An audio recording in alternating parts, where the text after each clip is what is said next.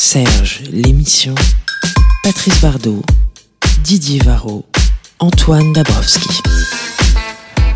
La nouvelle du jour, ce n'est pas la chaleur, ça vous le savez. La nouvelle du jour, c'est que pour la première fois, Serge Démission s'installe sur le port de La Rochelle, au pied de la tour de la Lanterne.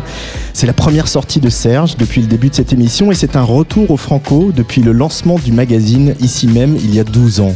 On n'est pas peu fiers d'être accueillis dans le Café Pollen de ce mythique festival créé par Jean-Louis Foulquier en 1985, car nous partageons avec les Franco pas mal de choses. Euh, déjà ce goût d'une chanson toujours en mouvement, ouverte sur le monde et la culture et qui cherche sans cesse à rassembler, à innover, sans jamais oublier d'où elle vient. Serge l'émission au Franco garde sa formule magique entre nouveaux talents et gold indémodable et surtout son équipe chic et choc. Je retrouve mes deux corsaires de la chanson, Didier Varro et Patrice Bardot. Bonjour les amis. Oui, bah, bon, bonjour Antoine, c'est beaucoup d'émotions. Voilà. Ah, dis donc, là, sa voix se brise. Bonjour Antoine. Comment ça va Bonjour Patrice. Bah écoute, ça Bonjour va. Didier. Ça va. Euh, Tu viens de faire une petite folie littéraire, toi, oui, à l'autre c'est bout ça. de la Rochelle. Euh, vers la gare, Franco-Océan. Oui. Que dit la chanson de nos sexualités ou de notre sexualité Ah, Ah, je te ah. pose la question. Vous avez deux heures. Vous avez deux heures. On remarque que quand même Didier vient de briser une euh, routine de l'émission. Il est arrivé en avance, donc euh, ça c'est la première fois en deux ans de Serge l'émission. Il faut le, il faut le noter. Il était vraiment temps Je- que Serge Lémission Bravo. vienne au Franco de la Rochelle pour que Didier soit à l'heure. C'est quand même un. un- Bah, finalement, la gare de La Rochelle, euh, le Café Pollen, c'est plus près que la Maison de la Radio et de la Musique, euh, le Parc de la Villette. C'est ça aussi. C'est peut-être ça. C'est la vie de nos territoires, comme disait Ségolène. Alors je disais, on va, on va dans cette émission, on va garder notre tradition, c'est-à-dire qu'on aura chacun notre gold et ce gold on l'a un peu customisé, spécial franco, puisqu'on on va raconter chacun un souvenir des franco. Alors c'est dur de choisir hein, parce que euh, je sais pas toi Didier, mais moi j'en ai quand même pas mal des souvenirs ici, mais il a fallu trancher. Oui, et puis euh, c'est vrai que euh, finalement ton choix est assez euh, peu surprenant et le mien encore moins surprenant. Donc euh, surprenant. après, euh, Patrice, Alors c'est c'est moi qui commence par parler de mon. de non, mon- non, non, non, non, on tease, on tease. Non. ton choix est peut-être euh, le plus surprenant. Finalement, Oui, oui, mais quand je vais vous l'expliquer, vous Ah. comprendrez tout. bien sûr. Et puis on recevra aussi euh, une partie de l'équipe du festival, Émilie Yakish et Pierre Poli, et Pierre Poli pardon, pour évoquer euh, euh, cette programmation. Elle, elle a fait l'unanimité quand il s'agit de choisir qui euh, sur l'affiche nous allions inviter. Elle vient de sortir un premier EP baptisé Lourd et délicat. Elle s'appelle Colline Rio. On écoute tout de suite On m'a dit sur le player de la Tsugi Radio, sortez les brumisateurs. Serge l'émission est en direct des Franco. Serge Émission est en direct des Franco, donc on m'a dit le single de. Alors tout le monde a chaud, faut le dire quand même un peu, notamment les ordinateurs, euh, ce qui n'est pas une, une météo facile quand on fait de l'informatique. Je peux, je peux aller le ventiler si tu veux. Le- le disque le- dur. le- le- L'ordinateur, mais Luc aussi peut-être. On, on rend hommage à à Luc, la notre réalisation de cette vaillant réalisateur de, de Serge l'émission. Euh, voilà, qui est présent sur euh, toute euh, la tournée des festivals de Tsugi Radio. Alors, si on n'a pas le 10 de Colline Rio, je crois qu'on a Colline Rio dans la salle et elle va venir Voilà, nous rejoindre sur le plateau. Le, le chanter. Euh, non. Peut venir peut-être nous rejoindre sur le plateau le temps qu'on on retrouve, euh, on retrouve le- la chanson dans l'ordinateur. Allez, c'est parti. Colline Rio vient donc nous rejoindre euh, au micro de Tsugi Radio dans cette Serge l'émission. Viens, Ici. Allez, ici. Hop. Est-ce que. Bonjour, euh, Colline Rio. Hop. Alors, un petit, un petit casque, voilà, on s'entendra mieux. Bonjour. Bonjour, Bienvenue sur la Tsugi Radio. merci. Alors tu vois, voilà, tu, tu vois l'effet que tu fais à nos machines. On essaie de passer une de tes chansons et Ça marche pas. ça ne marche pas. Oh non Bah alors Tu es sur scène tout à l'heure, euh, là, dans pas très longtemps, hein, dans, dans une bonne heure, Oui. euh, au Franco. Tu es euh, dans la sélection 2022 du chantier des Franco. Euh, on imagine que après ton parcours au sein du groupe Inuit, etc., c'est quand même sur son projet perso d'arriver ici, d'être un peu validé par le chantier des Franco et de jouer euh, ici à La Rochelle. C'est un, un plaisir tout particulier. Oui, ah oui, oui, vraiment, bah, je suis particulièrement émue parce que c'est vrai que ces lieux-là, je les ai déjà foulés avec euh, mon groupe Inuit et je suis vraiment honorée en fait de pouvoir revenir avec mon projet solo qui est vraiment moi, qui je suis. Et euh, ouais, je suis très émue aujourd'hui.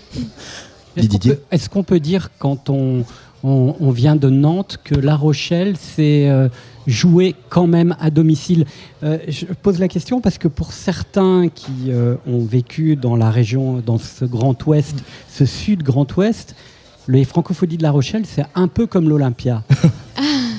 oh oui, je comprends complètement le. Oui, oui, c'est vrai. Bah, c'est vrai que ce festival a une énorme importance et euh, comme un Olympia, il y a quelque chose de. C'est un passage et qui marque. Et ça, c'est vrai. Il y a le côté très familial que moi je ressens à Nantes. Quand je suis arrivée à La Rochelle et au chantier des Francopholies, j'ai été accueillie comme dans une famille en fait. Et ça, c'est vrai qu'à Nantes, il y a un peu cette, cette chose-là. Donc le, la comparaison est très juste. Patrice Bardot. est-ce que tu te souviens de quels sont tes souvenirs un peu perso des, Franco? Est-ce qu'il y a des artistes que tu étais venu voir qui t'ont particulièrement marqué? Oui, complètement. Bah, je me souviens du concert de Gaël Faye. Euh, en l'occurrence, avec euh, Inuit, on faisait sa première partie à l'époque et ça m'avait beaucoup marqué. Je lui avais offert un poème, poème que je vais chanter ce soir, qui, est une chanson, c'est particulièrement symbolique pour moi, j'aime beaucoup. Et j'avais aussi euh, écouté Camille sur le live de Oui, qui était vraiment incroyable. La, décoration était fabuleuse. Et aussi le concert de M m'avait euh, vraiment touché avec la Momalie, c'était sublime. Tu, étais une habituée, tu venais tout le temps. Euh, J'aime beaucoup les bah, ça, doit faire bizarre d'être de, l'autre côté de la, barrière de la, scène. Bah, euh, la, vérité, c'est que je suis vraiment venue que pour jouer. Je suis venue deux fois sur le festival, mais j'avais pu rester la semaine avec ouais. Inuit. Et là, je reste également la semaine, donc c'est un vrai cadeau. C'est ça, ça fait ça. Souvent, moi, je devais venir pour aujourd'hui et je devais repartir demain. Je reste jusqu'à samedi. C'est l'effet ah, franco. Mais c'est la, bonne nouvelle. Enfin, je sais pas si c'est une bonne nouvelle pour mon état. ce qui n'est pas une bonne nouvelle, c'est que tu lis pas, que tu lis pas mes textos parce que je te l'avais dit. Luc Leroy a réparé l'ordinateur. Je voudrais qu'on écoute On m'a dit, qui est un, des titres extraits de, de cette EP de Colline Rio, lourd et délicat. Allez, on y croit. On m'a dit, t'es trop douce, t'es trop lisse tout glisse sur toi. Sois moins tendre et descends ta voix. Tu sais, les gens gentils comme toi, on n'aime pas ça. Faut durcir,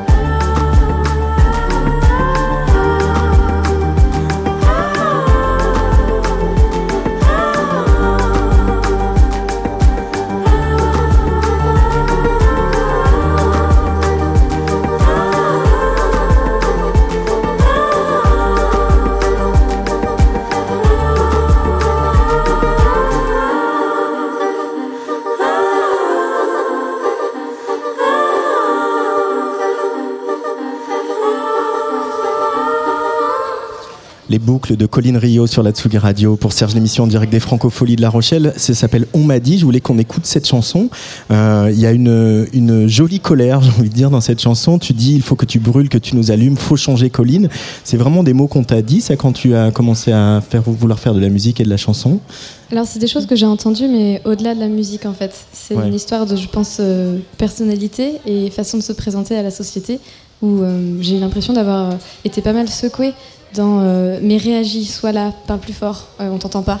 Ou montre-toi, t'es caché sous ta frange. Enfin, beaucoup de choses vis-à-vis de mon physique et de comment j'étais, ma posture en fait en société. Et cette chanson, elle parle de tout ça et de juste un- une envie d'être qui on est et de, s'affirmer. Et j'ai mélangé aussi beaucoup de choses que j'ai entendues autour de moi sur euh, des femmes, euh, des filles, des copines. On est, ouais, je, je- enfin, après voilà, c'est une expérience, c'est un mélange de plein d'expériences vraiment vécues. Ouais. Euh, et ça sert à ça pour toi, la chanson aussi, à désamorcer des, des, des peines, des frustrations, des, des colères? Oui, bah, complètement. C'est surtout que cette chanson, en l'occurrence, elle est vraiment venue instinct- instinctivement. Donc, enfin, elle m'a fait beaucoup de bien quand je l'ai créée. Et pourtant, je m'étais pas posée en me disant, ok, là, il va vraiment falloir que je parle de ça parce que j'en ai lourd sur la patate, lourd sur la patate. Elle est venue d'elle-même et sur le coup, bah, j'avais chaud, j'étais à fond et ça m'a procuré beaucoup d'émotions. Et je me suis dit, bon, bah, yes, euh, si ça peut euh, libérer des choses, euh, libérer des paroles aussi, bah, c'est tout bénef. Mais en tout cas, l'idée, elle était juste à moi de me faire plaisir au moment où je l'ai écrite. Patrice Bardot. Et tu voulais faire passer ces messages en français, puisqu'avant tu, tu chantais en anglais euh, majorita- majo- majoritairement. Pour toi, c'était plus facile de faire passer ces, les messages en, en français. C'est devenu une évidence. Qu'est-ce qui a fait la, la bascule? Alors, euh, à l'origine, j'ai toujours écrit en français. J'ai commencé à, à écrire assez tôt et à, me, à vouloir me lancer dans la musique très clairement. euh, dès le collège, je savais que je voulais faire ça. Et j'ai toujours écrit en français. Et en fait, quand je suis rentrée dans le groupe Inuit en 2015, euh, c'était des, garçons que je connaissais déjà et on a commencé à, à composer tous ensemble. Et ça- enfin, on avait envie d'écrire en anglais parce que c'était vis-à-vis du style musical qui était d'électro et c'était beaucoup plus dans l'origine de ce qu'on voulait défendre. Mais le français, pour moi, était là depuis le début. Donc en fait, quand je suis revenue sur mon projet solo, c'était normal, c'était évident. Je me suis pas posé de questions, c'était déjà là en fait. D'accord. Didier. Mais justement, est-ce que le fait de passer euh, d'une aventure en groupe à une aventure euh, solitaire, plus que solo finalement, euh, c'était pas aussi une manière de, de s'incarner réellement dans ce qu'on est, c'est-à-dire en, en- en parlant déjà avec sa langue maternelle et en plus en, en parlant de, de ses fracas intimes en fait. Mais complètement. Complètement, c'était mon moyen d'être le plus juste possible et c'est ce qui m'est venu naturellement et je l'ai écouté et c'est ce que j'ai voulu vraiment faire sur ce projet, sur ce premier EP, c'est écouter mon intuition première qui était j'ai besoin d'être douce là, j'ai besoin de me calmer, j'ai besoin de me poser, j'ai besoin de dire des choses et je vais m'écouter, je vais le faire vraiment. Et c'est ça ce qui s'est passé, ouais. Et tu, tu penses que, bon, tu, tu, tu dis euh, solo, mais est-ce que tu penses qu'il y aura un retour vers Inuit ou euh, bon, le, le fait que maintenant tu es lancé en solo, tu plus trop envie de, de revivre une aventure collective ou quelle est... Ah bah, avec euh, les gars, on est tous hyper copains, on a tous très envie de continuer. Euh, là, par contre, je me focalise sur mon projet, c'est c'est sûr.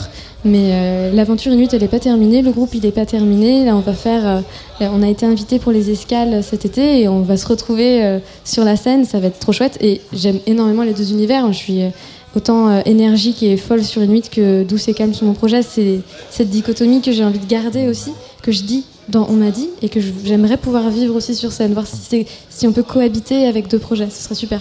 Euh, Mais c'est vrai que la, la douceur, c'est pas quelque chose qui colle bien avec l'époque en ce moment, que ce soit les réseaux sociaux ou évidemment l'actualité, etc. Euh, Et il y a une forme d'affirmation aussi de dire, de, de revendiquer cette douceur. Euh, C'est euh, aussi ça que tu veux montrer, quoi. On peut être douce et être là, être présente, être entière et être une personnalité forte et affirmée. Bah complètement. Bah je- oui, j'espère. Enfin, c'est c'est le message sans que, sans que j'ai voulu faire ce message-là et simplement voilà être qui on est. Et ça peut être aussi, euh, en effet, dans la dans la violence, dans la brutalité, dans le côté, euh, oui, plus plus rock, plus affirmé, mais aussi bah, la douceur. On a le droit de l'entendre et c'est pas parce qu'on parle moins fort qu'on n'est pas entendu. C'est sûr. Oui, il y a de ça. Euh, Il y a aussi un côté très électroacoustique à la production. Tu as travaillé avec Stan Neff, qui a travaillé avec Christine and the Queens, Camille justement aussi, ou Polo et Pan. Il y a, y a un, un, un, subtil équilibre, je trouve, dans, le, dans, les arrangements entre des choses très acoustiques, on entend les souffles des instruments, les bruits, les bruits, les doigts sur les cordes, etc., oui. et de la production électronique.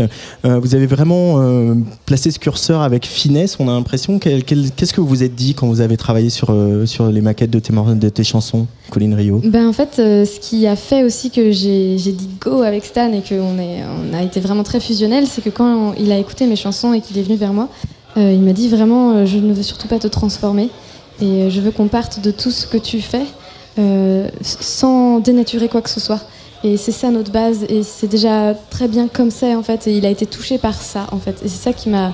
Je me suis dit waouh, déjà incroyable. Et euh, vas-y, on y va. Et donc l'idée ça a été de, de, réenregistrer ce qui était à réenregistrer, d'aller dans la finesse, la douceur et euh, mélanger c'est ça des sons acoustiques et électro. Ouais.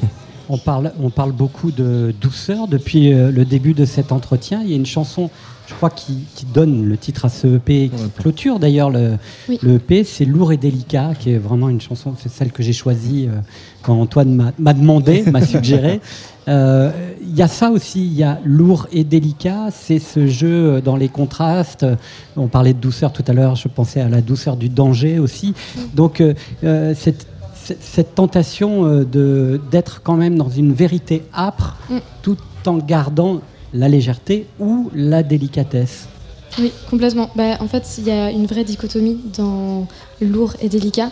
Et dans On m'a dit aussi, parce que je le dis pas de manière très douce, enfin douce avec ma voix, mais j'avais envie qu'il y ait du kick, qu'on puisse danser dessus.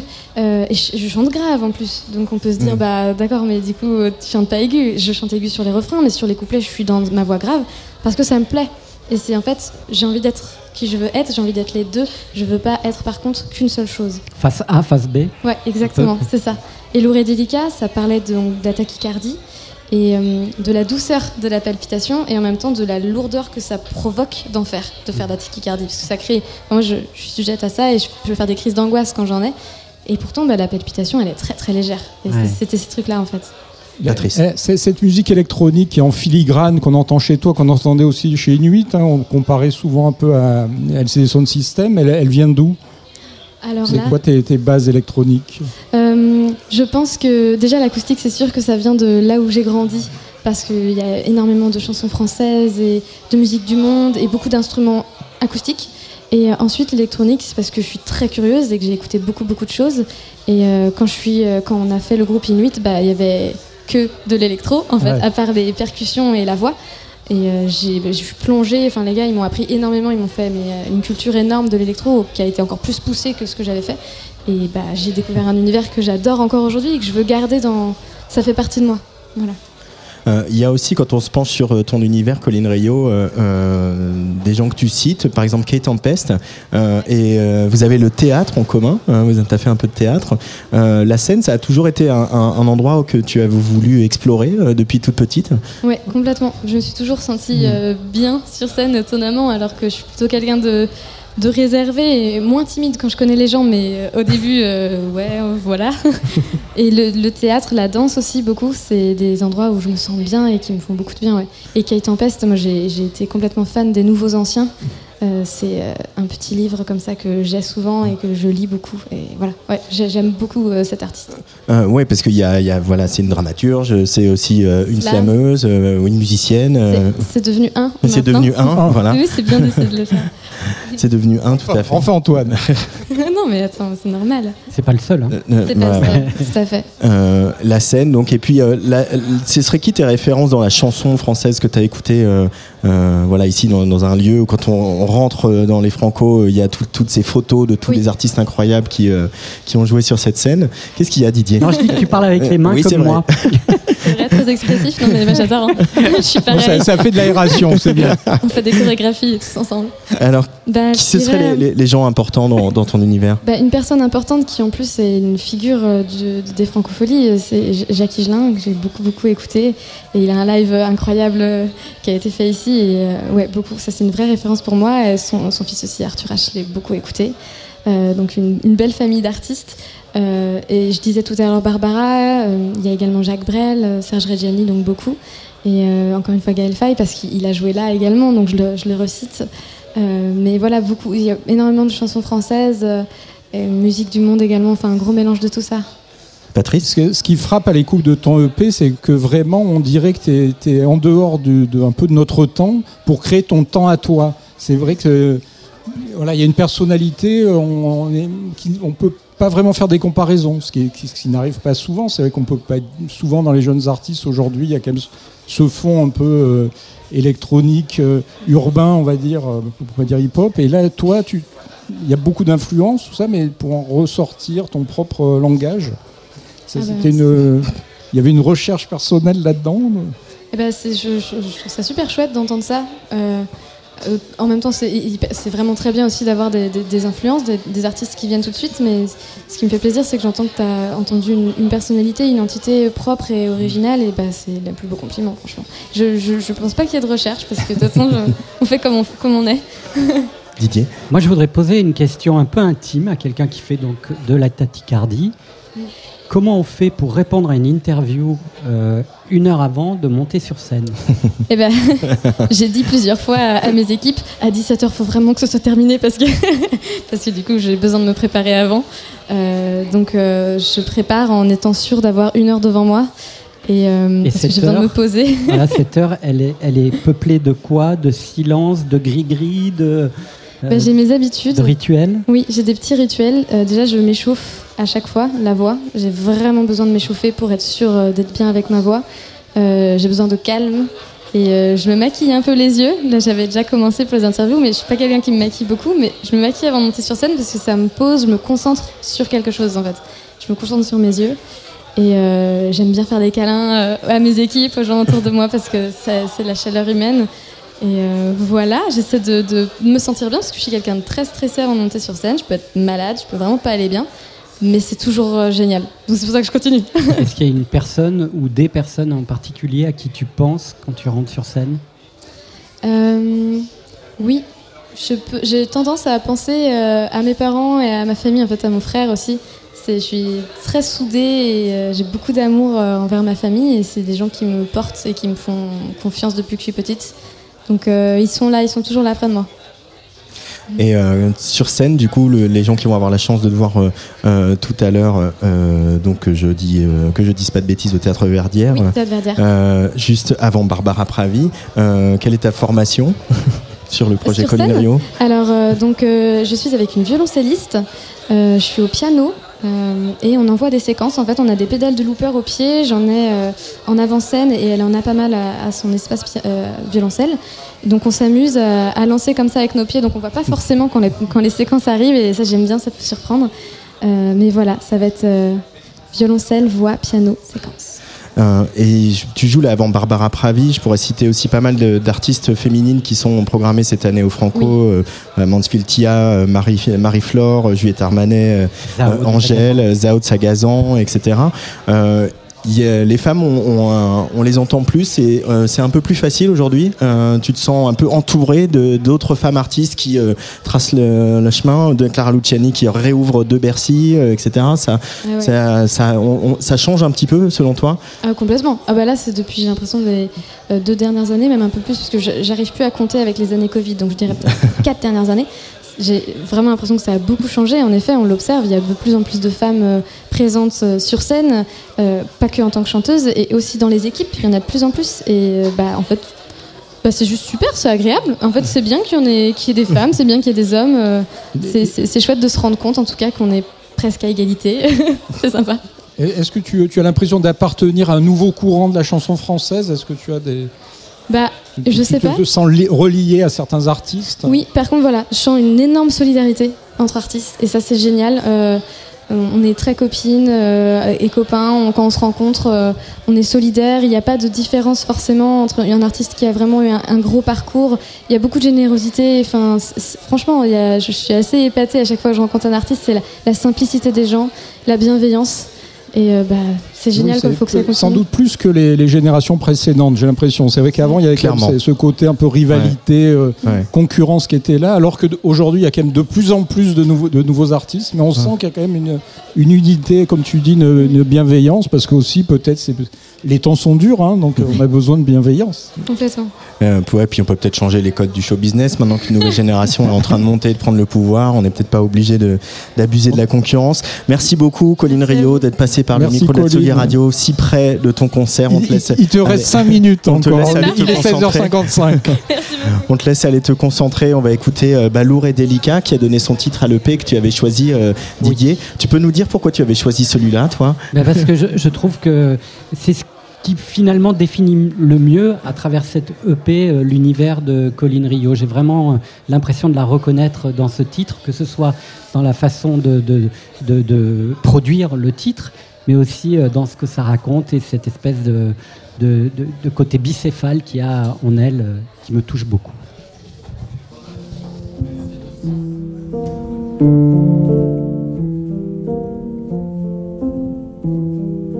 Quand vient le soir, j'entends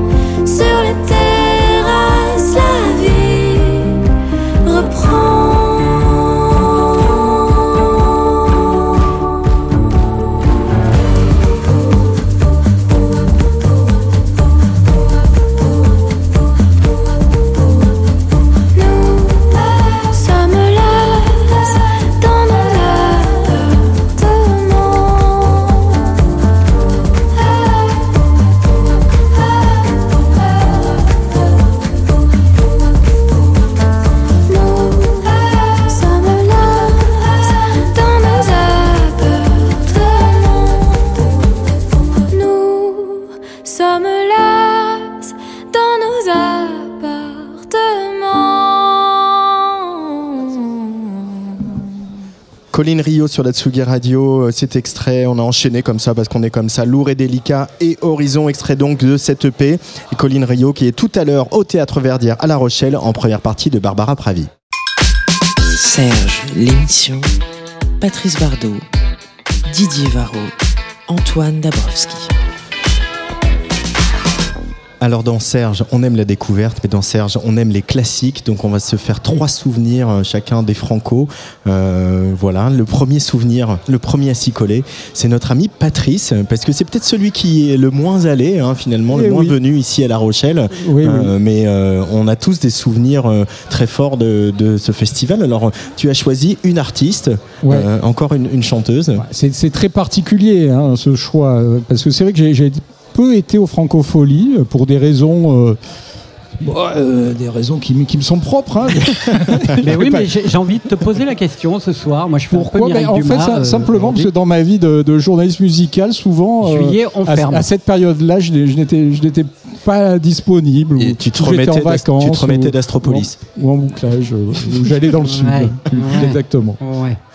Et donc en 2010, voilà, l'année 2010, une grande année, puisque c'est le lancement de Serge, et il y a pile, il y a pile 12 ans, euh, 12 ans aujourd'hui. En fait, aujourd'hui c'est un, un jour particulier parce que c'est également le 13 juillet 2007 qu'on a lancé euh, Tsugi, c'est-à-dire l'idée de Tsugi est née le, le 13 juillet 2007. Ah, on, on t'a- Ah, attends, alors, moi, on, moi, te on t'a perd. perdu. Ouais, voilà. On m'a coupé mon micro. Non, Voilà, ça va, c'est bon. Euh, donc c'est l'émotion. Donc euh, oui, le 13 juillet 2010, donc on a lancé euh, Serge au Franco. Il y avait sur les écrans euh, des spots qui étaient réalisés par nos amis de l'agence de pub de La Chose. Et c'est vrai que Gérard Pont nous avait autorisé, nous avait ouvert les écrans de, des Franco pour diffuser ce spot qui, qui, bah, qui, qui- qui a lancé cette aventure, on va dire. Et puis tout le monde était en t-shirt Serge. Tout le monde en avait distribution, grosse distribution de, de t-shirts Serge. Donc c'est vrai que c'est pour ça que j'ai choisi elle qui cette année-là euh, jouait au théâtre euh, Verdière. Elle, euh, à Raphaël Nadal. Elle, Raphaël Raphaël voilà, qui était, euh, qui commençait un peu à monter. Elle venait de, de faire son, son premier EP. Et, euh, et donc c'est vrai que je l'ai vue, donc euh, et c'est vrai que j'ai trouvé, elle était bouleversante scéniquement. C'est vrai que je le savais euh, discographiquement, on va dire, avec ce EP. Et puis, bon, elle l'a confirmé après avec son album initial. Et elle allait faire aussi un an plus tard la couve de Serge en compagnie de, de Nolwenn Leroy et de Zaz, une couvre assez sensationnelle qui a, qui a fait aussi parler, un peu comme la couve de Télérama avec, avec elle, Raphaël Lanader, qui, était, qui, qui célébrait un peu une artiste euh, qui a fait sensation et Ouais, une- va Le dire. C'était une de Télérama, c'était la chanson française, c'est elle, pardon. Voilà, On ça, voulu dire la voilà. même chose, Didier. C'est c'est un peu lourd, hein, ça a été lourd à porter. Hein. De quoi? Bah, cette ce- couve. Ah, cette coupe oui, de Télérama. Bah, c'est toujours lourd, c'est toujours un C'est- peu lourd les couvertures de Télérama. Non mais c'est vrai parce que forcément tu rentres dans le Panthéon et si on te reconnaît euh, euh, euh, comme ça avait été lourd aussi je pense euh, et à double tranchant pour Dominica sur les un rock. Oui, Dominica, la chanson française dont vous n'aurez pas honte. c'est ça. c'est Ouais. ça. C'est des, des titres comme ça qui te font entrer Ouais. dans, dans une histoire euh, de la chanson française, mais qui après peuvent être un peu lourds à porter. Oui, c'est un peu, c'est super, mais d'un autre côté, on se trimballe euh, une certaine réputation, euh, une pression hein, pour des jeunes artistes comme euh, comme elle. ouais. mais bon, voilà. Mais depuis, elle a quand même tracé sa route. Elle a chaque fois sorti des albums que je trouve assez formidables, hein, qui étaient chaque fois très très différents. Elle, a- elle s'est renouvelée un peu à chaque album. Elle fait aussi des expériences euh, mêlant la poésie, la musique. Donc voilà, donc j'ai choisi euh, Château Rouge, une chanson qu'elle a écrite elle-même, qu'elle a écrite et composée. Sublime chanson. Et extraite de son premier album, Elle, sur la Tsugi Radio, en direct des Francopholies de La Rochelle.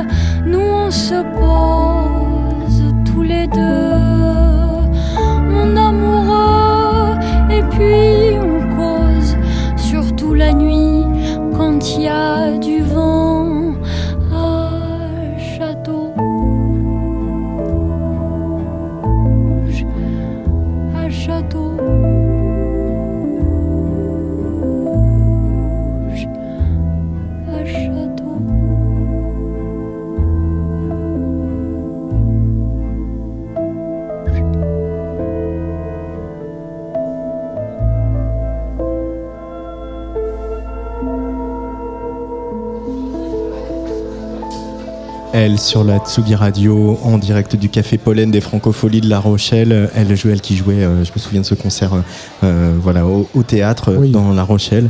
les Franco, c'est toujours aussi un, écrin assez, assez fou pour révéler des artistes comme ça, parce qu'il y a à la fois cette grande scène, voilà, cette grande fête populaire avec voilà, des artistes comme Mika, Calogero, et puis les trois salles du théâtre Verdière et de la Coursive qui permettent de, de proposer aussi des concerts assis, posés, pour des choses un peu délicates ouais, un cadre assez incroyable, hein, je trouve, ce, théâtre Verdière. là. Euh, c'est vrai que c'est. Pour des artistes, euh, je pense que aussi euh, c'est bien pour eux de, jouer dans des espaces comme ça. Hein, même. Ah, alors je vais faire mon, vieux tonton de l'histoire, c'est que le théâtre Verdière n'existait pas quand les francopholies se sont ah. créées il y avait le théâtre de la Coursive et la petite salle bleue qui existe, toujours, qui existe toujours, et qui était vraiment la salle des artistes émergents qui débutaient et euh, effectivement, déjà, la coursive, c'était euh, pour des artistes euh, plus, confirmés. Plus, confirmés. Et c'est vrai que ce théâtre Verdière amène plus de choix et plus de, oui, d'incarnation aussi au dispositif du chantier des francopholies, puisque ces artistes-là se produisent à la fois au théâtre Verdière et puis font une apparition sur la grande scène Jean-Louis Foulquier entre deux concerts. Euh, ça, c'est une tradition que Foulquier avait créée euh, en son temps mm. et que euh, Gérard Pont et ses équipes ont repris pour le chantier des Franco. Alors, dans cette Serge l'émission, donc chacun son tour, on va raconter un souvenir. Didier Varro te demandait de trouver un souvenir ou raconter un souvenir des Francopholies de La Rochelle. C'est un peu te demander de raconter tes mémoires. Oui, donc ça prendrait du temps. Hein, donc ça pourrait prendre du temps.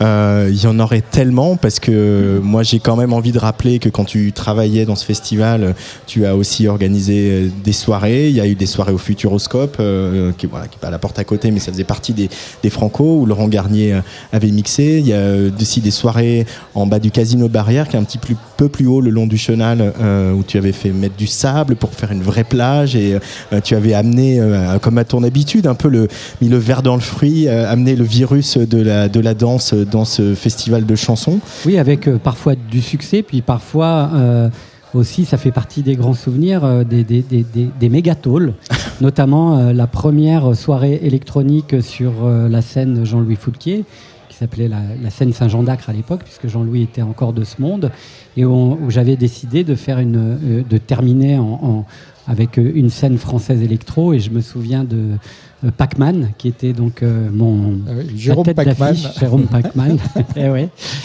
Bon, qui a dû jouer devant allez, 150 personnes devant euh, dans cet espace qui peut accueillir 17 000. Ouais, entre 12 et 17 000. C'est pas toujours évident de, créer la nouveauté. Euh, c'est hyper violent, c'est hyper dur, et je me souviendrai toujours de ce que m'a dit euh, Robert Bialek, qui était le manager de Daniel Balavoine, qui était venu dans les premières années de ce festival comme un compagnon de route, puisque Balavoine devait faire son, son, grand retour, enfin son grand retour, oui, son grand retour avec l'album L'Aziza ici.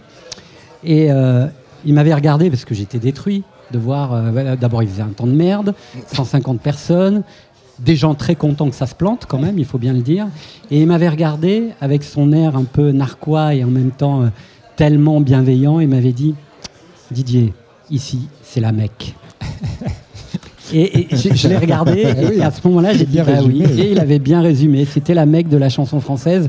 Et quelque part, c'était aux artistes eux-mêmes d'évoluer avec des, des éléments électroniques euh, qui pourrait amener peut-être euh, euh, des générations successives à, apprécier d'autres musiques que la chanson française. Mais on voit qu'aujourd'hui, avec la programmation, que tu as eu raison, puisque ce soir, on va se régaler en allant écouter Ento et French 79, et, vous allez faire découvrir Gargantua. Voilà, ah, ça, sera à la Sirène, et puis même on se souvient de concert de Rhône ici, il y a pas, il y a quelques années, Rhône qui avait terminé une nuit ici, il n'y avait pas 150 personnes et c'était un beau moment. Mais il y a un autre très très beau moment des Franco que tu as choisi d'évoquer aujourd'hui Didier. On part en 1990. Oui, c'est probablement un des moments les plus, euh, plus dingues de, de, l'histoire des francopholies, c'est Barbara.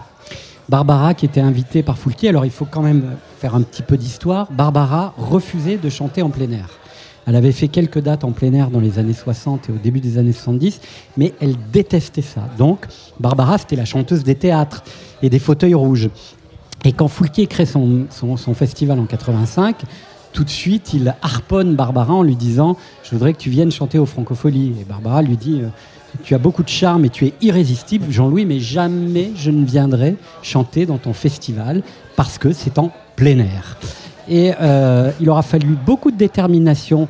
Je ne sais pas ce qui s'est passé au bout du bout, mais en tout cas, Barbara a fini par accepter en 90 de venir chanter au Francofolie, probablement par solidarité aussi euh, euh, avec Jean-Louis Foulquier, parce que le festival vivait un moment un peu difficile euh, économiquement.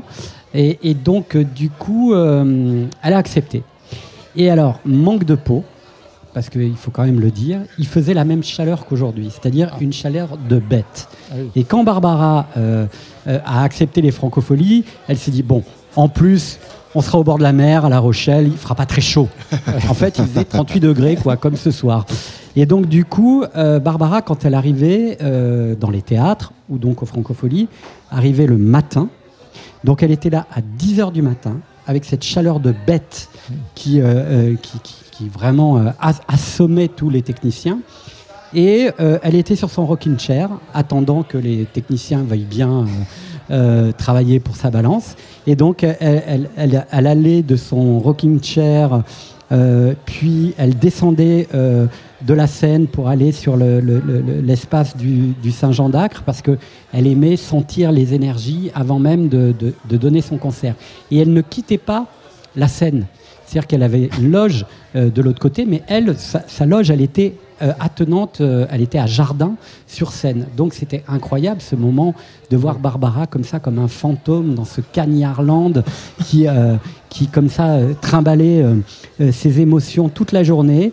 Et puis elle, elle balançait 10 minutes, elle revenait sur son rocking chair, elle repartait 10 minutes à son piano, elle faisait des ha ha, et c'était hallucinant quoi de voir ça. Et puis surtout, le site était interdit aux journalistes et à, tous les professionnels, parce qu'elle voulait vraiment être en solitude avec euh, cet espace. Et donc, euh, j'étais privilégié, parce que Foulquier m'avait emmené pour, euh, pour regarder, en fait, cette longue dame brune arpenter, prendre possession de, de, cet espace. L'anecdote est un peu longue, parce qu'il y a un deuxième truc. Elle ne voulait jamais de première partie, normalement, quand elle faisait ses concerts. Là, il y avait une première partie, c'était un artiste qui était l'équivalent des artistes du chantier, Arthur H. Ah. Et donc elle avait dit, mais évidemment, euh, j'accepte que ce soit Arthur qui soit en ouverture de, de, ce- de cette soirée-là. Et Arthur H C'était quand était- même sympa. hein. était, à l'époque, Espoir Coca-Cola. Ah. C'était donc euh, le sponsor du, du festival. Toujours, je vois euh, donc un parasol, pas de Coca-Cola. Barbara, voyant des ba- bannières euh, à jardin et à cour, des immenses bannières Coca-Cola, dit Ah non, mais ça, c'est pas possible. Ça, on peut pas chanter avec Coca-Cola. Donc, elle a fait descendre les bannières du partenaire exclusif du, du festival. Vous imaginez comme si tout d'un coup on disait Non, Crédit Mutuel, là, vous dégagez. Hop, hop, hop, hop. Surtout pas, surtout pas. Donc c'est- hallucinant. Donc euh, Arthur a joué dans une ambiance euh, qui était celle d'un théâtre parce qu'elle voulait recréer cette ambiance-là. Et troisième anecdote, et j'en finis là, Jean-Louis avait problème. demandé au public de venir avec une rose. Ça, c'est une image incroyable. Cherchez les photos. Quoi. Et donc, euh, l'idée, c'était de recréer, au moment où Barbara arriverait sur scène, un champ de roses, de 12 000 roses, euh, qui, euh, tout d'un coup, accueillait Barbara. Et je peux vous dire que quand elle est arrivée, j'en ai encore les frissons qui transparaissent de ma transpiration, c'était un moment absolument incroyable. Normalement, on savait que c'était un moment historique de voir Barbara en plein air devant euh, 15 000 personnes, mais en plus, cette image-là de ce champ de roses qui tout d'un coup apparaissait, voilà, ça reste un des très grands souvenirs. Allez, on écoute un petit extrait de Perlin Pimpin. Malheureusement, il n'y a pas d'enregistrement de ces Franco, mais c'était au live à Pantin en 1981. Barbara sur la Tsugi Radio. Euh, Barbara sur la Tsugi Radio, si l'ordinateur n'a pas trop chaud, euh, peut-être. Euh, sinon, on va continuer à raconter des souvenirs. Oui, ah bah ça, je crois que. Didier, il peut, il peut en rac- raconter. Mais est-ce que, que Barbara a fait d'autres festivals en plein air euh, à part les Franco? Alors, elle a fait le Festival de Ramatuel, Ah. euh, qui est donc un théâtre de verdure. euh, qui- Alors, euh, taille, taille, petite taille. Beaucoup par rapport, plus petit, oui, voilà. beaucoup plus Mais petit. sinon, non, c'était pas son truc dans la vie de Ouais. faire les festivals. D'ailleurs, elle est d'une époque où il n'y avait pas de festival. Oui, il y avait Il y pas avait- de oui, festival. c'était pas, vrai, en c'est tout vrai. cas moins qu'aujourd'hui, ce qui est pas difficile. Bourges, elle a peut-être. Non, Non, Bourges, non, même pas. non, jamais. Non, jamais. Bon, d'accord. Alors, si on n'a pas le 10 de Barbara, On va- voilà, on va le peut-être chanter. on va le On va chanter. C'est que j'avais choisi. Alors, enregistrement de 1981 à Pantin, qui est quand même Voilà, fabuleux. euh, fabuleux. le concert Pantin, culte 80. de Ah, Barbara. vas-y, vas-y, vas-y, Luc, comment fait Vas-y, Luc, fais chauffer Barbara. Ah. On l'entend. Elle est chaude.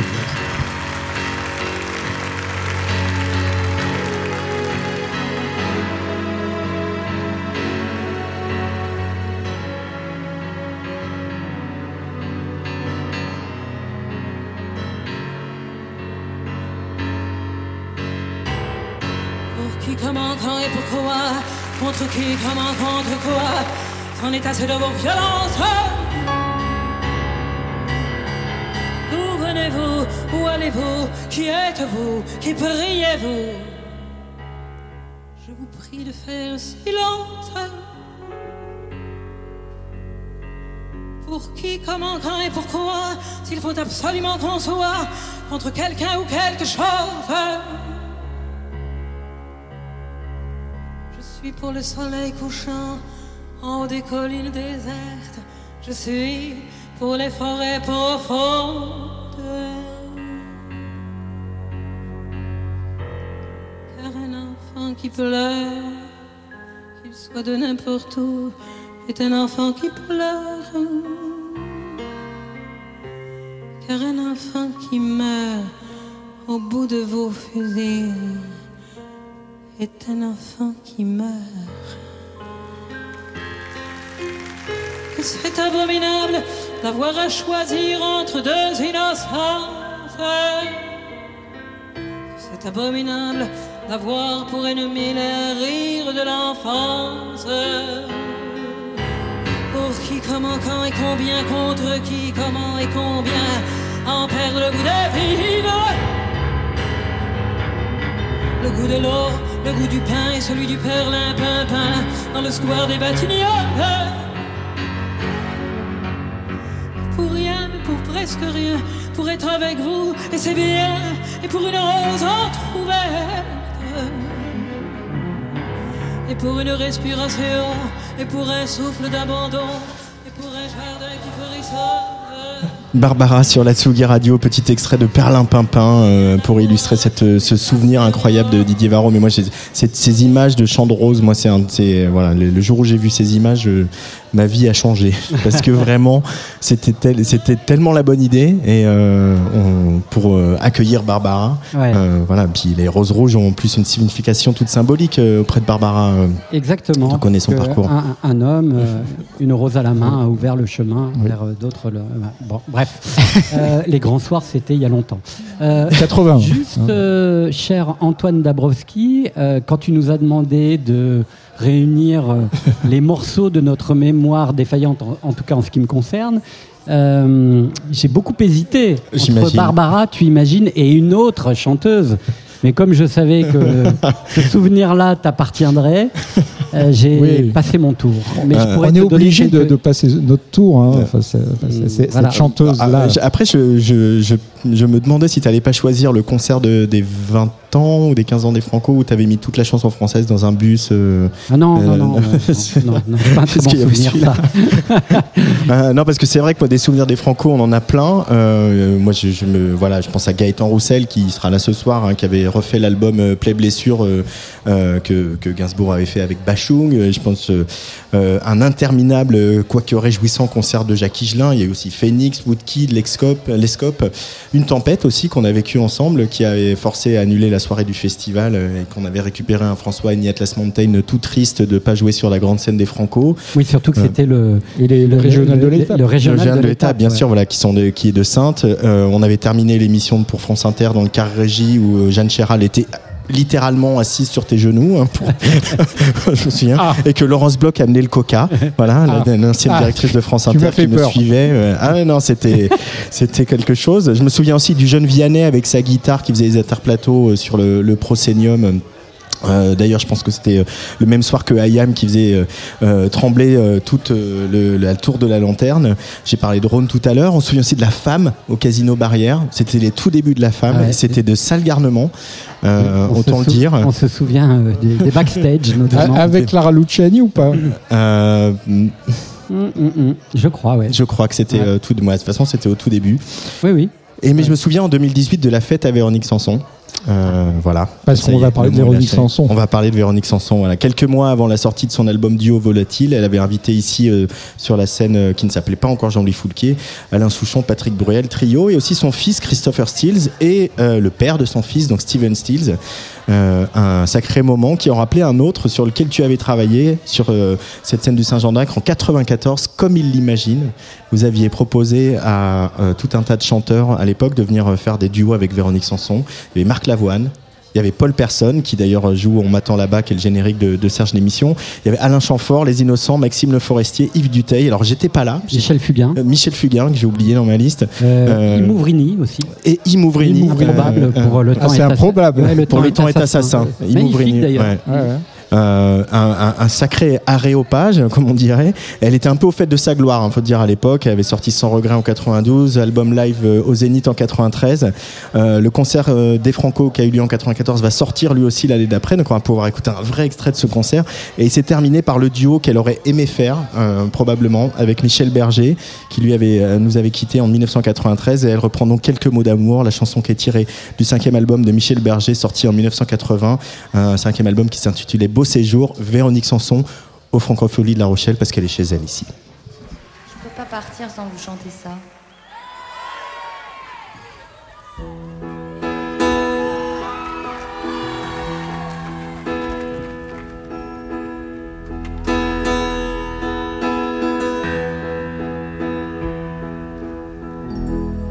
Il manque quelqu'un près de moi.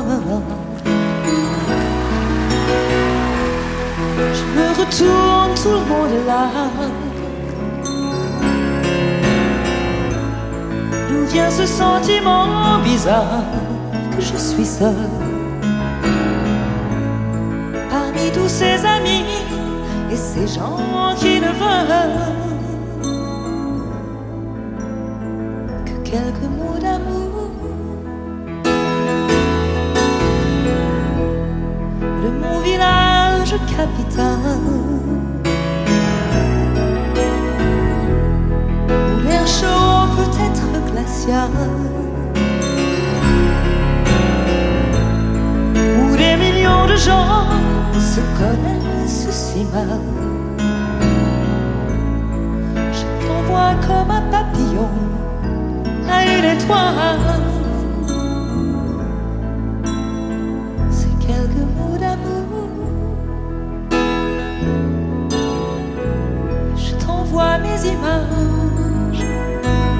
je t'envoie mon décor.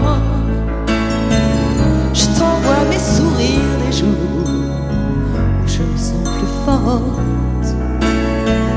Je t'envoie mes voyages mes jours d'aéroport. Je t'envoie les plus belles histoires sur l'ironie du sort ces boîtes pour danser Minuit se passe inanimé. J'écoute les battements de mon cœur répéter. Aucune musique au monde ne saura remplacer.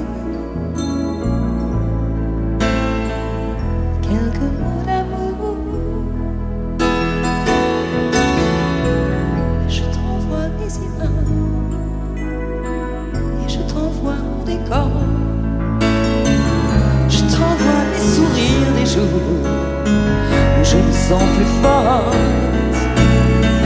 Et je t'envoie mes voyages, mes jours d'aéroport. Et je t'envoie plus belles histoires sur l'ironie du sort. de mon village à cent à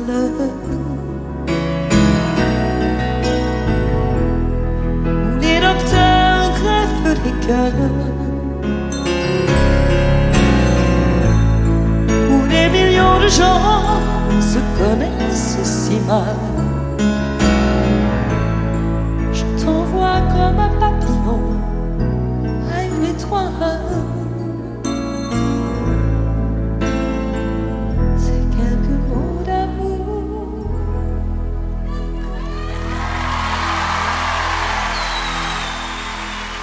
Véronique Sanson au Francofolie, c'était en 1994 pour ce concert euh, comme il l'imagine. Euh, Véronique Sanson, euh, d'ailleurs, qui reprend la route, hein, puisque euh, on, va la voir au, au Folies Bergères à Paris, et puis au Cabaret Vert euh, fin août. Didier, Tu as peut-être pas tout à fait précisé, même si ça, ça- ça avait l'air clair, euh, et ça c'est le truc des fans, euh, que ce- ce concert, en fait, le, le postulat de départ, c'était qu'il n'y ait que des hommes. Ah oui. On disait toujours euh, les chanteurs à femmes, et on disait que vraiment Véronique, ça venait d'Alain Souchon, je crois d'ailleurs à l'époque, qui avait dit mais Véronique, c'est vraiment la chanteuse à hommes. Et, euh, tu sais comme il peut dire des trucs comme ça, des fois euh, avec sa nonchalance. Et, et c'est vrai que c'était un peu le, le, le challenge d'avoir des chansons qui sont quand même euh, ultra féminines, chantées par, euh, par des mecs. Et c'était aussi euh, un peu euh, exclusivement féminin, qui est une chanson de Véronique Sanson. C'était un peu le pari. Mm. Voilà. Ouais, parce qu'il y a des chansons où Véronique Sanson n'est pas sur scène ou alors seulement à au piano et c'est le- c'est les, les- les hommes qui les interprètent Tout à fait. dans ce concert. En tout cas, elle reprend la route et on est bien content. On espère qu'on va l'accueillir bientôt euh, au micro de Serge l'émission, les garçons. Oui, oui, oui. Puis, mais alors, ce qui est un peu inquiétant, c'est que son, cette, cette- tournée s'appelle Hasta Luego. Donc, c'est- On lui demandera. Hein? Pourquoi?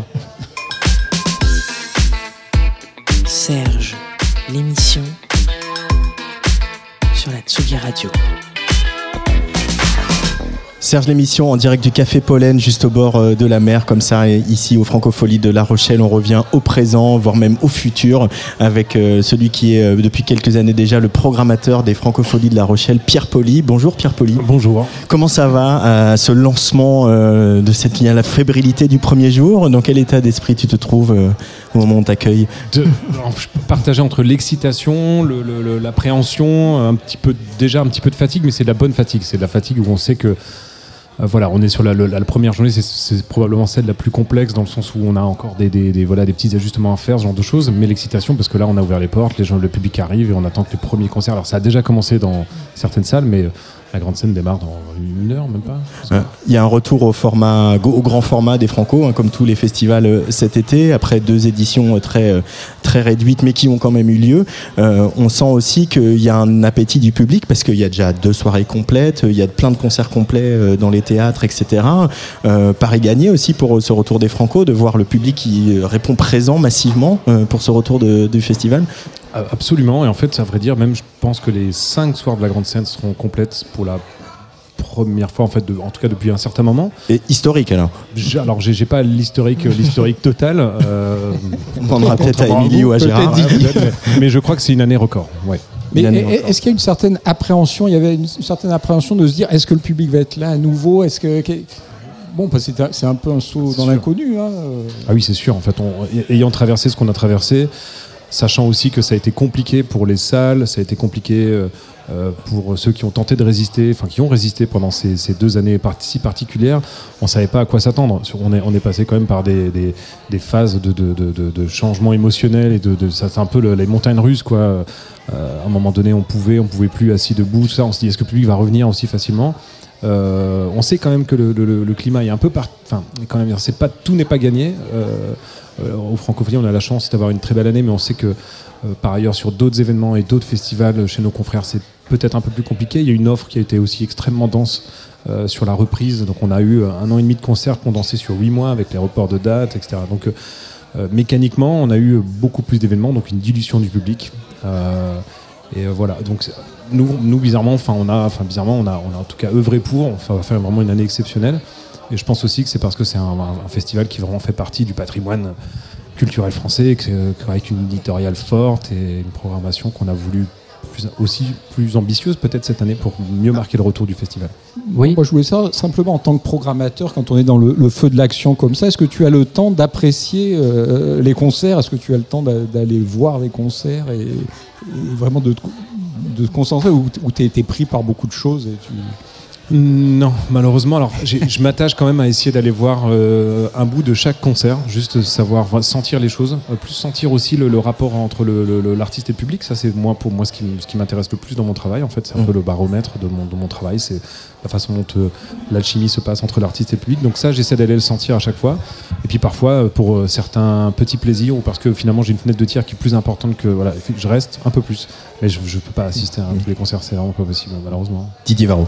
Oui, alors tout à l'heure je disais on ressasse, on ressasse nos, nos- nos vieux souvenirs d'anciens combattants, en ce qui me concerne en tout cas. Oui. Et, et c'est vrai que euh, c'est très important qu'on accueille euh, ce soir euh, Pierre Poli, parce que tout à l'heure je vous parlais de mes meilleurs souvenirs, donc de mon pire souvenir qui était Pac-Man devant 150 personnes sur la scène du Saint-Jean d'Acre.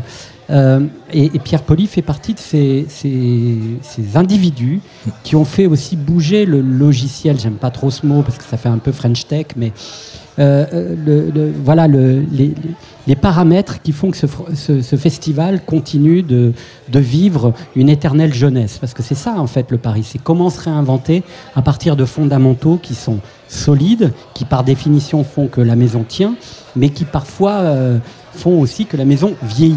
Et euh, Pierre, il a réussi euh, sans, sans être euh, modard, sans, sans la ramener à, à sa juste place, à faire en sorte que justement le public continue à, grandir avec ce festival, que les, que les parents qui ont vécu les grandes années de Higelin, Sanson, euh, Thiéphane, etc., euh, aujourd'hui euh, accompagnent leurs enfants euh, ou leurs petits-enfants euh, dans, dans- dans- ce festival, et puis aussi en, osant des paris sur des esthétiques qui sont à l'opposé des fondamentaux, précisément euh, des francopholies. Je sais que c'est une difficile tâche. Et, je voudrais savoir comment toi tu l'as appréhendé le jour où on t'a proposé finalement d'être programmateur des francopholies, qui était aussi un peu un truc à l'opposé de ta, ta géographie mentale. D- Déjà, dans l'histoire des francopholies, il y a eu ces paris qui ont été faits par toi, Didier, par euh, d'autres personnes qui ont euh, fait des paris sur de la musique urbaine quand on était, quand à l'époque euh, ça faisait peur à tout le monde, qui l'ont fait sur de la musique électronique, du métal. Euh, et moi, j'ai toujours considéré les francopholies, en tout cas, c'est comme ça que je l'ai entendu. euh, et c'est comme ça que je l'ai appréhendé comme étant une vitrine, une forme de vitrine en tout cas de la diversité de la production musicale française et francophone, francophone, francophile. Euh, effectivement, j'ai une appétence, en tout cas historique, pour les musiques électroniques, le, rock, le métal, mais pour autant, je, ne l'applique pas forcément systématiquement dans mon travail. Je le fais pas donc par conviction ou par envie personnelle, parce que je ne travaille pas de cette façon-là, mais, dans l'envie de vouloir présenter euh, euh, effectivement des esthétiques qui euh, ont leur place et qui aujourd'hui sont même, en tout cas pour l'urbain bien évidemment, dominantes dans, la culture euh, musicale. Donc euh, en fait, ça se fait finalement assez naturellement. Faut, voilà, en puisant dans l'histoire, en, en prenant l'actualité mu- musicale, en essayant d'avoir une, euh, de, présenter aussi un festival qui sait se renouveler. Ça, c'est vrai que c'est un- une angoisse des programmateurs, c'est quel va être le public de demain. Donc euh, ce public-là, il faut aller, le, repérer, savoir euh, comment s'adresser à lui, savoir effectivement faire, en sorte que le festival évolue avec son temps. Et ça, c'est l'angoisse, euh, Ce qui est, le fait marquant de ces dernières années aussi dans la musique en, France, c'est que les artistes sont massivement revenus au français et que pour autant ils sont pas enfermés dans un style et qu'aujourd'hui plein de gens s'expriment en français en faisant du rock, du métal, de l'électronique, de la pop ou de la chanson très classique. Euh, comment tu l'as abordé la programmation de cette édition justement face à ce, ce déferlement d'artistes qui, euh, euh, tous styles confondus, euh, chantent en français? On- C'est vrai qu'on s'attache à- à- à préserver majoritairement euh, des artistes chantant en français, mais on ne s'interdit pas pour autant euh, des artistes qui peuvent chanter en anglais ou en espagnol ou dans, dans des langues sur lesquelles ils se sentent plus à l'aise, tant que ça, tant que ça a un lien, que ça raconte quelque chose pour nous en rapport avec notre ligne éditoriale, euh, on, voilà, on se l'autorise. Après, euh, il y a eu effectivement en 2022 énormément de propositions, énormément d'artistes de, retour qui ont finalement préféré temporiser la sortie de leur album, la sortie de- enfin, la- la- la- leur tournée. Euh, donc euh, voilà, après on a eu euh, du coup un peu plus de choix peut-être Mhm. cette année. Et le retour du français, c'est une bonne nouvelle. Euh, surtout qu'on a des francopholies aussi à différents, dans d'autres pays, portés par d'autres porteurs de projets. dans sept pays voilà, pour lesquels, avec lesquels on, on partage les mêmes valeurs. Donc on se dit qu'on participe à, à, voilà, donner écho aussi à cette langue euh, sur d'autres territoires qui ont eux, eux-mêmes leurs propres problématiques euh, locales en termes, de langue. Je pense à la Nouvelle-Calédonie où il y a 16 langues locales, à Montréal qui se bat chaque année pour préserver la langue française. Et je trouve ça assez passionnant aussi. Franco de Spa, de La Réunion, Entre Luxembourg, euh, voilà pour euh, Bulgarie. Euh, je crois que j'ai dit tout le monde. Euh, Émilie Yakish, qui est la coordinatrice du festival, mais aussi la directrice de l'action culturelle et qui voilà s'occupe du chantier des Franco depuis bien longtemps, nous a rejoint autour de la table. Bonjour Émilie. Bonjour. Un petit peu même question qu'à Pierre. Là, ça se lance, ça démarre. Il y a commencé à avoir les, les pots d'inauguration à droite à gauche. Il y a de l'excitation à retrouver des Franco en, en grand format pour toi. Bah oui, oui, et puis il y a les, premiers spectateurs de la grande scène, de cette euh, scène mythique euh, Jean-Louis Foulquier qui viennent de, fouler le sol euh, voilà, de Saint-Jean d'Acre, et ça c'est toujours un moment d'émotion qui est fort pour nous, en fait, de les voir arriver, ces premiers festivaliers. Euh, Il y a une articulation aussi entre le chantier des Franco et euh, les Francopholies et la programmation générale des Francopholies qui, j'ai l'impression, se renforce d'année en année, où euh, ils ont de plus en plus de place, ils existent de plus en plus fort, ces artistes. Cette sélection, bah, on a reçu Colline Rio tout à l'heure. On voulait évoquer Château Forte avec Patrice Bardot. Je sais pas si on aura le temps d'écouter tous les disques, mais on voulait évoquer Château Forte, etc.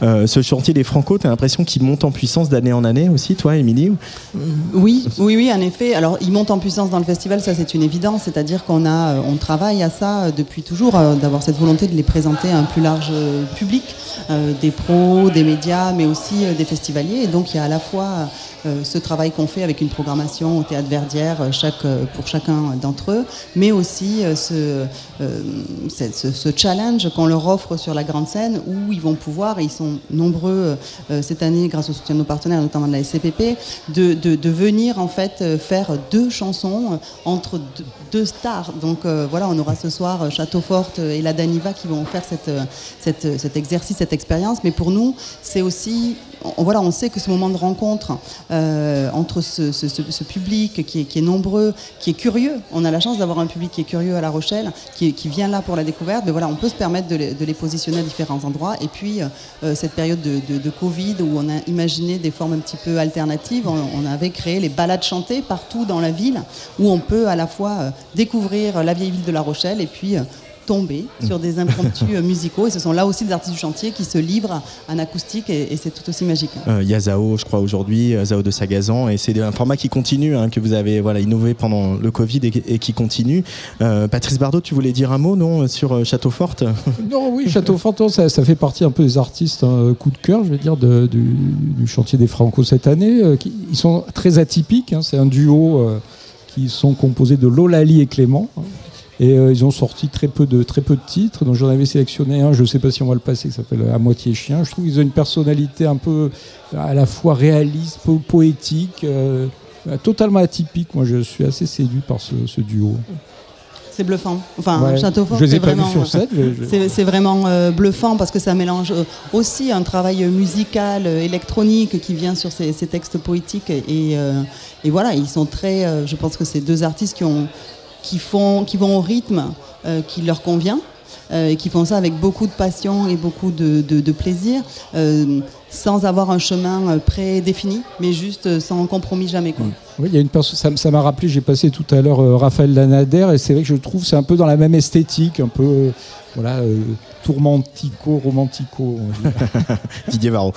Oui, alors il y a, évidemment euh, ces prestations entre euh, les stars. Il y a effectivement le, théâtre Verdière, il y a le village franco-océan aussi, où il y a des artistes qui, vont se produire, notamment Ziné, que je, euh, auquel je tiens particulièrement. Et puis il y a la Sirène, qui aussi est, un lieu, alors qui est un lieu qui part du réel pour beaucoup d'artistes qui viennent y faire leur résidence avant de partir en tournée, et, et qui pendant les francopholies ouvre aussi des perspectives, d'autres perspectives. C'est peut-être ça aussi la, la réussite dans, ces, euh, dans cette volonté d'ouverture vers d'autres publics et vers d'autres esthétiques, d'avoir trouvé un lieu, un lieu qui incarne aussi cette euh, ouverture. Ça va être le cas ce soir avec une, une scène électro et puis euh, plus tard en clôture avec une scène plus métal.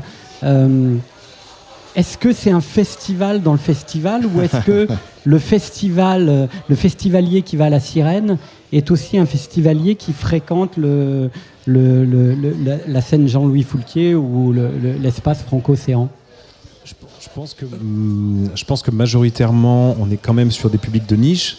Euh, on essaie pour autant quand même de créer du lien euh, sur le, reste du festival, euh, que ce soit par exemple aujourd'hui on a French 79 qui est intervenu dans une, une conf- une con- conférence au village franco-océan. Euh, donc euh, on- dans les documentaires qu'on peut être amené en- à, à- à programmer aussi en fin de matinée, euh, potentiellement qu'on a des publics qui peuvent être intéressés en effet sur le reste de la programmation du festival, mais on va quand même, c'est vrai qu'on s'inspire un petit peu de la, du, du lieu, de ce qui dégage. On est quand même plutôt historiquement sur une salle, une scène musique actuelle, donc plutôt axée musique indép- enfin j'aime pas trop dire, non je sais pas, enfin rock en tout cas dans, dans l'état d'esprit. Et on- surtout l'idée c'est de co-construire cette soirée avec la sirène. Euh, donc en fait, on, voilà, on a nos aspirations euh, et on, fait un mélange de tout ça et, on arrive à donner ça. Donc en effet, après, ça donne indépendamment des soirées qui euh, pourraient sembler être hermétiques au reste de la programmation.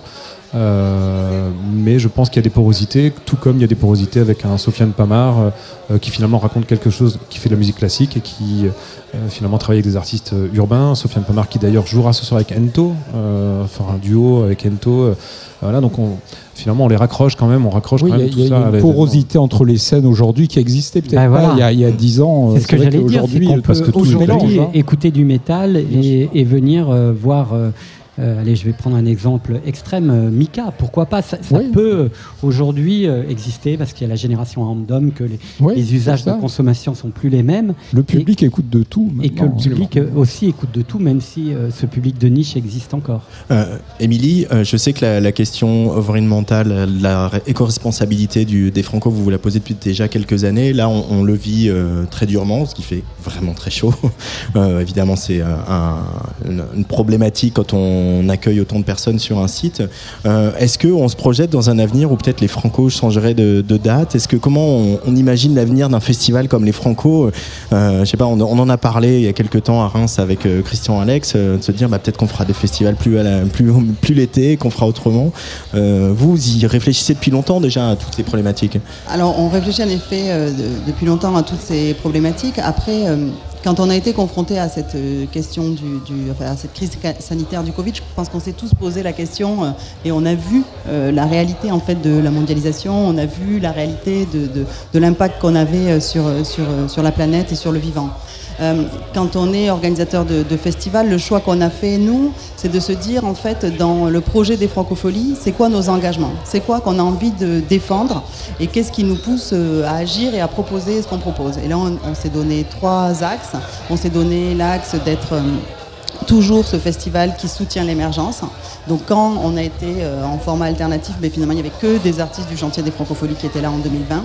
On a fait le choix en fait d'être un festival social et solidaire. On fait beaucoup d'interventions toute l'année en milieu scolaire, les gens ne ne savent pas forcément. Et puis on voulait que sur le festival ce soit aussi euh, possible. Donc on a imaginé ce projet avec, euh, le secours populaire de mettre en place un principe de billets suspendus, c'est-à-dire de se dire en fait que euh, voilà il y a des gens, même si on est resté dans les tarifs de 2019, qu'on n'a pas voulu augmenter les, prix d'accès et qu'il y a des spectacles gratuits, il y a des gens qui peuvent avoir envie de venir sur la grande scène mais qui n'ont pas les moyens de se l'offrir. Donc on, a mis en place ce, billet- ce principe de billets suspendus, comme il y a les cafés suspendus ou les repas suspendus. Et puis le troisième axe en fait c'est le travail avec nos territoires, sa protection, la préservation, la question de la préservation de l'océan. Et donc, euh, je crois que d'avoir posé en fait euh, ces blocs, ça nous permet de, de- de- construire et de faire les choix qui nous semblent les plus pertinents euh, ensuite. Après, je crois qu'on n'est pas. on n'est pas devin, on est aussi euh, citoyen, on se rend bien compte euh, des limites en fait que- que- Mm. que- que- et de l'impact que l'on a très concrètement. Et du coup, on en voit euh, le, le- le retour euh, tout de suite. Donc, c'est des choses aussi qui nous, dans lesquelles il faut qu'on soit à la fois acteur euh, avec tout le monde en fait, et, et qu'on, mais qu'on, mais qu'on subit comme, comme, comme tout un chacun. Patrice Non, l'avantage- le gros avantage des Franco, c'est de travailler sur une scène locale, donc de ne pas avoir d'impact de, vraiment de transport en faisant venir des artistes du bout de la planète pour un seul concert et qui repartent le, le jour même. Bien sûr, bien sûr. Euh, ça, c'est sûr. Ça, c'est, enfin, Donc ça, je, je, je, je- peux le dire. euh, je peux le dire en tant que voilà la coordination du festival que ça c'est un avantage pour nous. On ne fait pas prendre d'avion aux artistes qui viennent de l'autre bout de la planète. Donc déjà c'est un. Mais il y a plein de Mais choses même sur en lesquelles. France, est-ce qu'ils ont un comportement euh, Est-ce qu'ils bon, refusent de prendre l'avion? Est-ce que certains veulent prendre le train plus euh, Il y a des choses qui bougent. Il y a des choses qui bougent. Je me souviens ici même euh, au Café Pollen en 2019 ou 2018 peut-être, on faisait euh, une première conférence euh, sur ces sujets-là où on avait Camille qui était là avec sa productrice de spectacle et du coup qui nous expliquait en fait comment elle organisait ses tournées, comment en fait toute son équipe était équipée de gourdes. Ben, finalement, en trois ans, tous Ouais. les artistes arrivent équipés de gourdes et ils demandent tous des fontaines. Euh, Camille, elle faisait cette chose en fait où euh, tous les, les demandes qu'elle a pour chaque prestation, eh ben, du coup son régisseur appelle euh, avant la date pour dire ben, on a des stocks pour ça, ça on l'a, c'est pas la peine de, de nous fournir. Donc ça c'est des démarches qui sont, euh, c'est des bonnes pratiques Ouais. qui sont en train de se développer. Donc oui, on va, euh, euh, voilà, mais parce que du coup ça bouge aussi dans la société. C'est vraiment tout ça est très lié avec avec ce que tout un chacun on vit. Il y a moins de demandes de jet privé.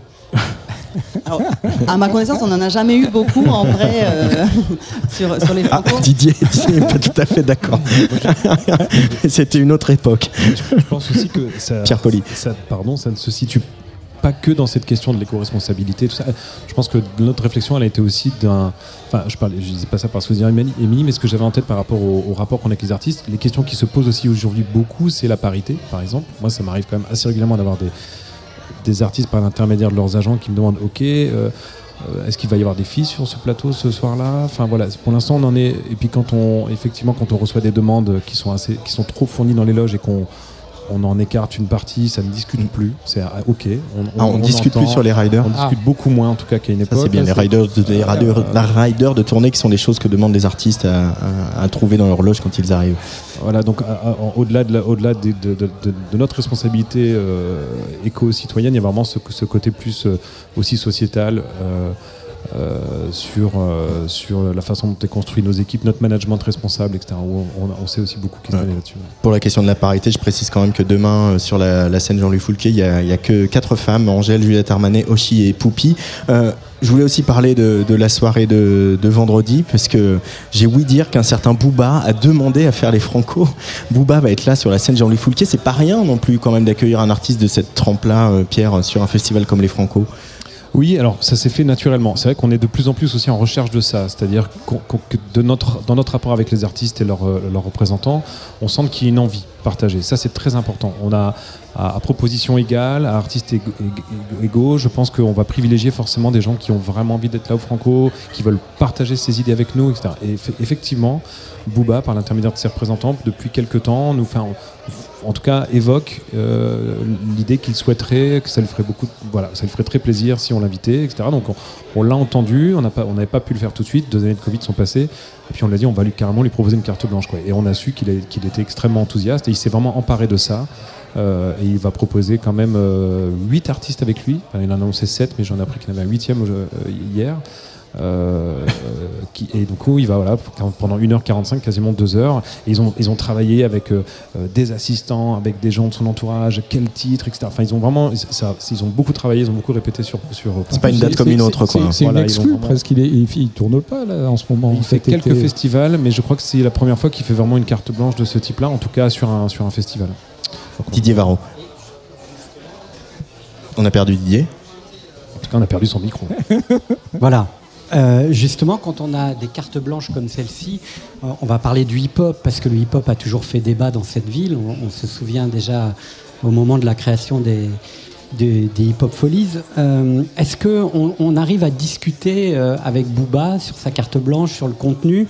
On sait que les dernières déclarations de Booba, très émouriennes au contour, ont quelque peu entaché mon, mon amour exclusif pour Booba et pour sa, sa, sa, sa prose combat. Comment on fait Je pose En une fait, question piège ou non, du tout, du tout. Euh, là, on est plutôt parti du principe qu'il fallait que lui s'empare de cette proposition et qu'il en fasse quelque chose. On, on a plutôt tendance à laisser les artistes s'exprimer euh, plutôt que de vouloir imposer un cadre. Enfin, en tout cas, c'est comme ça qu'on a appréhendé cette, euh, cette carte blanche. Euh, et c'est comme ça qu'on l'a appréhendé aussi sur les précédentes. Voilà, on, vous, on, vous, on a envie, on, vous, on veut vous mettre à l'honneur. On, vous- voilà, on a envie de, on a envie que vous puissiez vous expri- exprimer votre art. On, on- on reconnaît la qualité de votre travail. Euh, faites, faites-vous plaisir, c'est le moment, quoi. Et donc, euh, composez votre propre événement. euh, vous avez deux heures pour le faire. Et donc, ils ont voilà, beaucoup travaillé. Moi, j'ai pas échangé particulièrement. J'ai, enfin, je savais qui pourrait être potentiellement invité, euh, mais jusqu'à il y a un mois, je savais pas encore exactement ce qui allait se passer, mais j'ai eu le détail de tous les titres, euh, qui allait chanter à quel moment, etc. Et du coup, voilà. Mais on n'a pas, pas échangé comme ça librement avec lui. On lui a vraiment laissé une, carte blanche, principe de carte blanche. Patrice Bardot, tu voulais intervenir Non Non, Tu me regardes. Bah, voilà. Alors, Émilie Yakish, moi je vais intervenir sur le mignonisme de Philippe Catherine, évidemment, qui sont ces figures qu'il a créées. Philippe qui est un, un- un artiste incontournable et franco. Et puis aussi, j'ai remarqué dans le petit texte que- de présentation que Gérard Pont, le directeur de festival, fait dans le dossier de presse, il dit les Franco, ce n'est pas un festival. Et est-ce que pourtant, c'est pour autant, c'est pas le festival des festivals? Il n'y a pas quelque chose de, de, de la quintessence du festival au Franco, Émilie? Bah, mais peut-être, hein, mais peut-être que du coup après le, le terme était galvaudé, donc il s'est dit, euh, les francophonies ne sont pas un festival. En fait, ce qu'on essaie de, dire, c'est que euh, euh, les francopholies, c'est plus qu'un festival. Euh, c'est euh, c'est une expérience. On a voulu cette année voilà, réaffirmer euh, à la fois le fait qu'il y ait des concerts, qu'il y ait des concerts, on en a parlé pour, pour tous les publics et je pense que c'est pour ça qu'ils sont aussi nombreux parce que dès le mois de décembre, et Pierre il a fait un super boulot, dès le mois de décembre quand on a annoncé les premiers noms, bah, il y avait déjà les nuits métal, il y avait déjà les nuits électroniques donc, aux côtés de la grande scène et donc là les gens se dit ah les Franco c'est pour moi cette année. Et puis on a voulu aussi dans cette édition 2022 qui est, qui est un retour se dire bah, en fait toutes les petites formes qu'on a à côté, que ce soit les balades chantées, morts qui chantent, les folies littéraires, elles soient affirmées comme folles rencontres, comme ces folles rencontres des francopholies qu'on aime proposer euh, en journée. Et du coup, ces, ces folles rencontres, c'est souvent euh, une rencontre entre euh, voilà, de, de, des, des, des, personnalités, des comédiens, des auteurs de livres, mais c'est aussi ben, voilà, parfois l'art contemporain, comme nous le propose Philippe Catherine, ou en tout cas son, son, mignonisme, et, et, donc de retrouver dans les, dans les rues de La Rochelle, et surtout à l'Office de tourisme de La Rochelle, enfin moi je veux saluer, je veux saluer à la fois le travail de Philippe, parce qu'il est venu passer trois jours ici à La Rochelle. Il a construit deux grandes fresques avec Fleur de Meury euh, qu'il a dessinées euh, sur place aujourd'hui. Donc c'est parce que c'est une exposition qui, pour remettre dans le contexte, a été créée au Bon Marché euh, ce printemps et que finalement Gérard Pont est, passé par là, a dit mais que vont devenir ces œuvres plus tout à l'heure, demain, quand, elles quand, elles sont démontées au 25 avril? Et là, ben, on ne sait pas encore pourquoi tu as une idée. Bah, moi, je les veux à La Rochelle. Et donc là, je peux vous dire que euh, personnellement, ça m'a pris beaucoup, beaucoup de temps parce que euh, c'était un exercice tout à fait nouveau pour nous euh, que, d'accueillir des œuvres. Ces personnages sont immenses. Il fallait les installer à différents endroits de la ville. Et donc voilà. Donc, donc Philippe, il nous propose, il s'est approprié aussi ce moment. Et donc il y a vraiment des, créations originales qui sont visibles à, La Rochelle. Et ce que je voulais aussi saluer, c'était la direction, la nouvelle direction de, l'Office de tourisme de La Rochelle parce qu'il nous a laissé les emplacements où habituellement il a des prospectus en, disant moi les prospectus je n'en veux plus. Donc euh, ben, Parfait, c'est l'occasion. Euh, il, il, est sorti euh, début juin un guide trois jours à La Rochelle où on rassemble finalement toutes les infos prospectus, je vais dire rapidement. Et donc ces espaces étaient libres et donc c'est devenu maintenant des espaces d'exposition. Et ça je trouve génial qu'on puisse euh, aussi euh, euh, agir à cet endroit-là quand on est les francopholies. Allez, la dernière question de cette émission, elle est pour Patrice Bardot. je, tu parles du, développement du festival. Est-ce qu'il y a une limite à ce développement de, festival? Est-ce que en fait, je, Sky is the limit, quoi. Je ne sais pas s'il y a une. Enfin, la limite, c'est juste qu'il y a beaucoup, on fait beaucoup de choses depuis très longtemps, mais on ne disait pas forcément qu'on les faisait. Enfin, ça fait, je pense, bien 15 ans que deux jours, pendant deux jours, il y a une trentaine de profs qui sont là en masterclass parce que les francophonies sont aussi pôle de ressources éducation artistique et culturelle euh, au niveau national. Et donc, il y a des profs de toute la France qui viennent et qui ont un parcours de concerts, de folles rencontres, de pratiques artistiques. Et ça, c'est vrai que c'est quelque chose aujourd'hui que, que l'on fait parce qu'on est euh, dans ces réseaux de la musique, de la culture, mais aussi de l'éducation nationale un acteur du territoire, donc beaucoup de sollicitations. Et, euh, finalement, ce, maillage qu'on a créé, ben, il donne lieu à des, des, choses qui se créent à l'occasion euh, du festival et que cette année, euh, on avait envie d'affirmer. Voilà, mmh. ce, ce n'est pas qu'une suite de concerts, les francophonies. Je crois que c'est ça qu'il a voulu dire, mmh. Gérard. Même s'il rajouterait, mais aller au concert, c'est vraiment de dire, il y a une complémentarité dans tout ça. Je crois qu'il a voulu dire, euh, puisqu'on a beaucoup lu euh, le terme de festivalisation de la culture, qui s'inscrivait en contre, euh, finalement, en, faux, contre cette festivalisation de la culture. Et pour répondre à, la question de Patrice, moi qui suis un historique, il y avait cette idée justement de, de, faire péter tous les plafonds de verre à une époque sur, euh, sur les francopholies. Et justement, une des vertus euh, euh, cardinales de ce festival, c'est d'être revenu à une forme de proximité, de faire que la scène Jean-Louis Foulquier, c'est 12 ou 14 000, pas un siège de plus, de faire en sorte que effectivement les artistes puissent s'inscrire dans une proximité avec les publics, dans des déambulations, dans des rencontres. Donc, de revenir à une forme finalement de, proximité euh, massive, mais euh, proximité quand même. Et, de, l'offrir à tout le monde. Là, actuellement, je pense que vient de se terminer une folle rencontre. Donc, j'ai la mémoire qui chante, où l'invité était Pénélope Bagieux. Et aux côtés de Leslie Bourdin et euh, qui a interprété les cinq chansons qui ont marqué la vie de Pénélope Bagieux et qu'elle nous avait euh, confiées, ben, il y a Wax qui a fait une surprise. Donc, voilà, ces rencontres sont super. On adore ça. Voilà, on arrive au terme de cette émission, de ce Serge l'émission en direct des Francopholies de La Rochelle. Merci beaucoup Merci. Pierre Poli, Émilie Yakish, merci de nous accueillir au Franco. On est très fiers à Tsugi Radio de venir ici euh, au Café Pollen. Euh, merci Patrice Bardot et Didier Varro. Merci Antoine. Merci à toi. On se retrouve à la rentrée euh, pour le retour de Serge l'émission au studio du Parc de la Villette. Merci à Luc Leroy à la réalisation, à Marie qui était à la façade, ici à l'accueil technique au Café Pollen, et puis également aux équipes presse, Elodie Mathieu, Guillaume Maury, euh, Anne-Laure Bouzy. Euh, et on se retrouve, bah, on continue la tournée des festivals après euh, sur Tsugi Radio, mais déjà on va un peu profiter de ces Franco et de la chaleur océane de La Rochelle. Allez, bonne soirée à tous.